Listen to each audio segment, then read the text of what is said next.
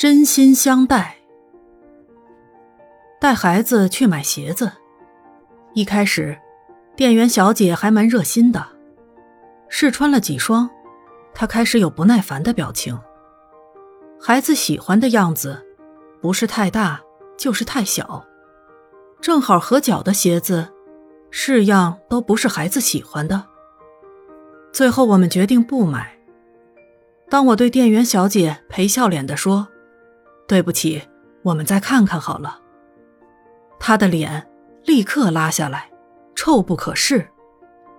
我想起一句乡下人常说的俚语：“那种脸，就像不知道你欠他多少块钱同款。”我立刻拉着孩子逃出店外。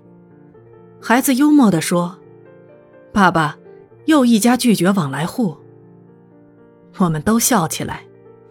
我心里暗自决定，即使以后需要打赤脚，也绝不会向这一家买鞋子。其实，这种情况不是偶然发生的。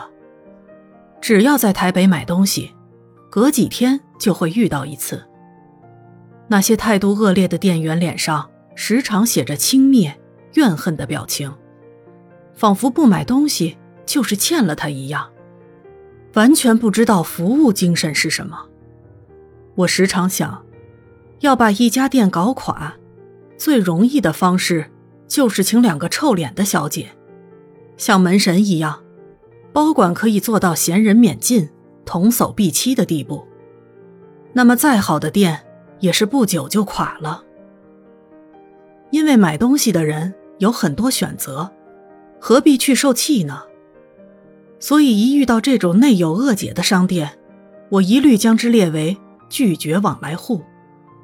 就算里面一斤黄金卖三元。我也不会再去交关了。我一直想不通的是，这些店员小姐哪里来的那么大火气？他们不上班的时候也是这个样子吗？难道他们心里对顾客、老板没有一点感恩之念吗？甚至，难道他们没有受到一点工作与服务的训练吗？但是，我可以确定的是。一天如果几十次臭脸摆下来，这位小姐的美丽与性情一定会大变，内心里也会饱受折磨。我还可以确定，服务这么差的小姐，前途绝对不会有发展的，只好一辈子痛苦的做店员。我更可以确定，有他在的店，生意一定不会好。一个店员。不能和善礼貌地对待顾客，可能与训练或待遇没有直接关系。更重要的是，没有学习到如何真心地善待别人。行之于外，就是服务精神不佳；从内心来说，就是人格不健全。因为人格健全的人，不会因为少卖一双鞋子就立刻怨恨生气。人格健全的人。也不会因为做店员而感到自卑不悦。以服务业来说，店员是一个最敏锐与高尚的行业，其地位犹如军队里在最前线的战士。他的基本动作、战绩、自信、勇气，平时是象征一个部队的形象，实战的时候则靠他们取胜。如果没有好的战士，再好的司令、指挥官、防御工事、武器，都还是要打败仗的。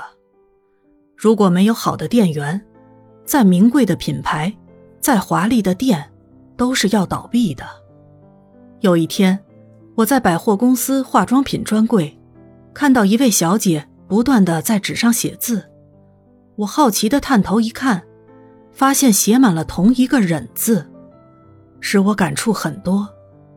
他是在忍什么呢？忍耐工作，或是忍耐顾客呢？能忍已经不错了，表示对自己的工作认命。谁叫我们做了店员呢？做店员就是要认命的服务，但能不忍更好。从内心里真心对待顾客，就像对我们自家的人。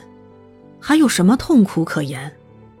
我喜欢看在超级市场、商超、速食店攻读的学生，他们的待遇比不上一个店员，可是他们充满朝气，有活力，不怨叹工作。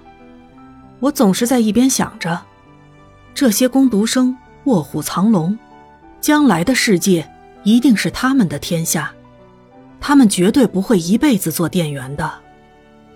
反过来说，假如一个人连店员都做不好，还能期待他做出什么伟大的事呢？